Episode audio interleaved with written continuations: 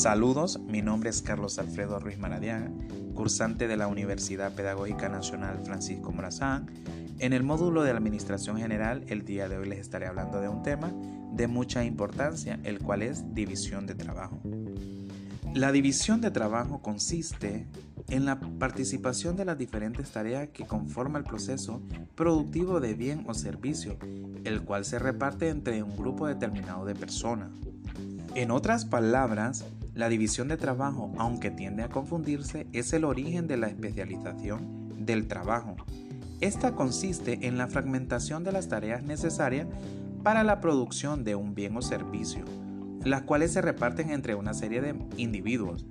Habitualmente se basan en su fuerza, capacidad, especialidad o naturaleza. Con el tiempo, la división del trabajo permitió el incremento de la productividad en determinadas tareas mediante la especialización, así como el desarrollo de las sociedades. Grandes economistas como Adam Smith o Karl Marx profundizaron sus estudios en la división del trabajo. Este fenómeno se consideraba como uno de los pilares fundamentales para el desarrollo económico a lo largo de la historia. Origen de la división del trabajo. A lo largo de la historia, las sociedades agrarias se dedicaban en exclusiva a la agricultura. Ante la aparición de las necesidades como el comercio, la artesanía o la creación de un sistema militar que garantizara la seguridad de los individuos, surge la división del trabajo.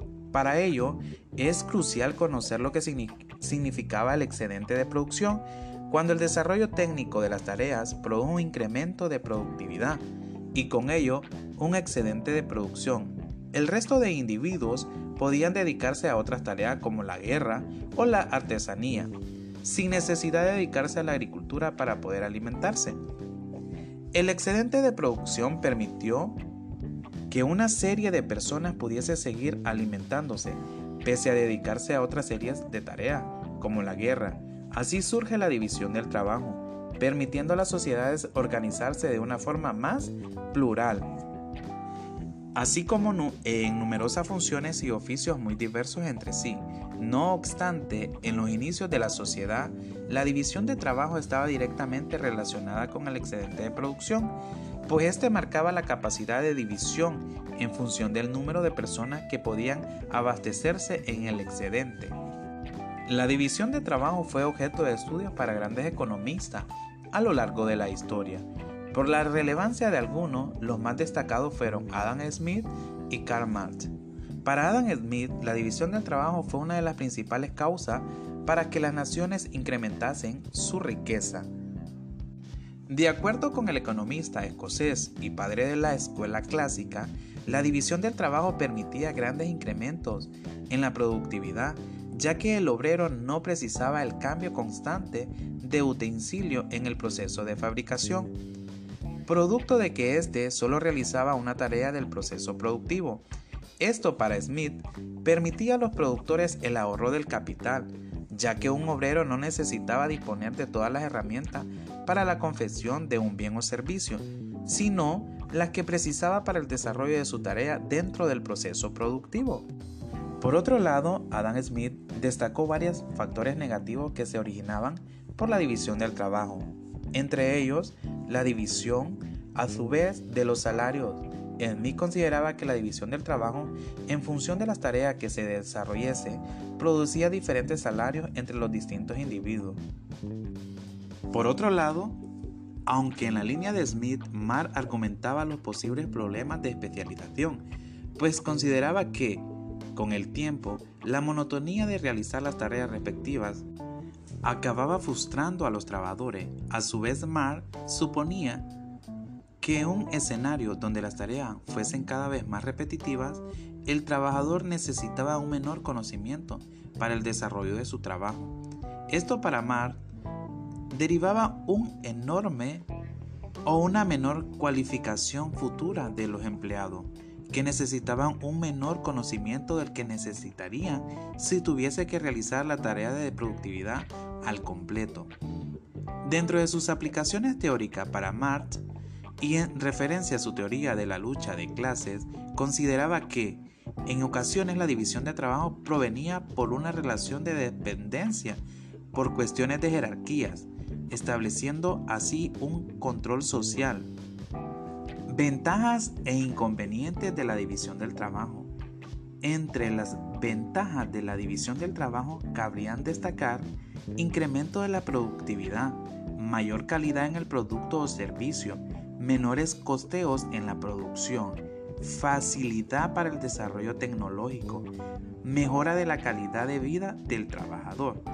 Por otro lado, las desventajas de la división del trabajo que podríamos destacar son monotonía de la vida del trabajador, frustración por la repetición continua de tareas, menor conocimiento técnico, mayor dependencia con el empleador, destrucción del espíritu creativo.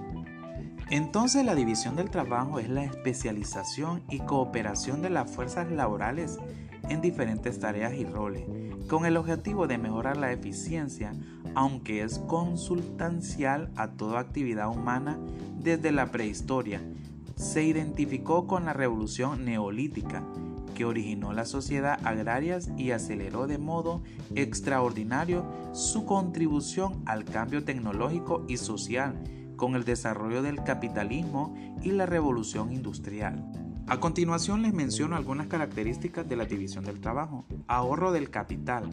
Cada obrero no tiene que disponer de todas las herramientas que necesitaría para la distinción o las distintas funciones que éste realiza. Ahorro de tiempo. El operario no tiene que cambiar constantemente de herramienta.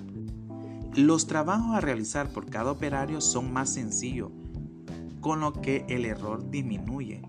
Simplicidad de las funciones a realizar, personal con menos experiencia puede incorporarse al mercado laboral, invención de nuevas máquinas.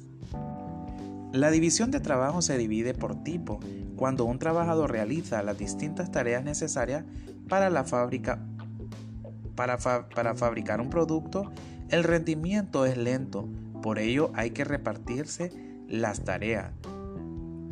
Dentro de la división cabe destacar la división industrial. Se trata de la división de tareas dentro de una misma industria o empresa. División vertical, un conjunto de trabajos realizados antes por una persona o actualmente de lugar a distintas profesiones. División colateral es la división por la cual se separan distintas profesiones. Bueno, pues con esto yo me despido esperando el contenido de nuestro tema sea de mucha importancia para nuestro campo laboral. Se despide de ustedes el estudiante Carlos Alfredo Ruiz Maradiaga, pasante de la Universidad Pedagógica Nacional Francisco Morazán. Hasta pronto.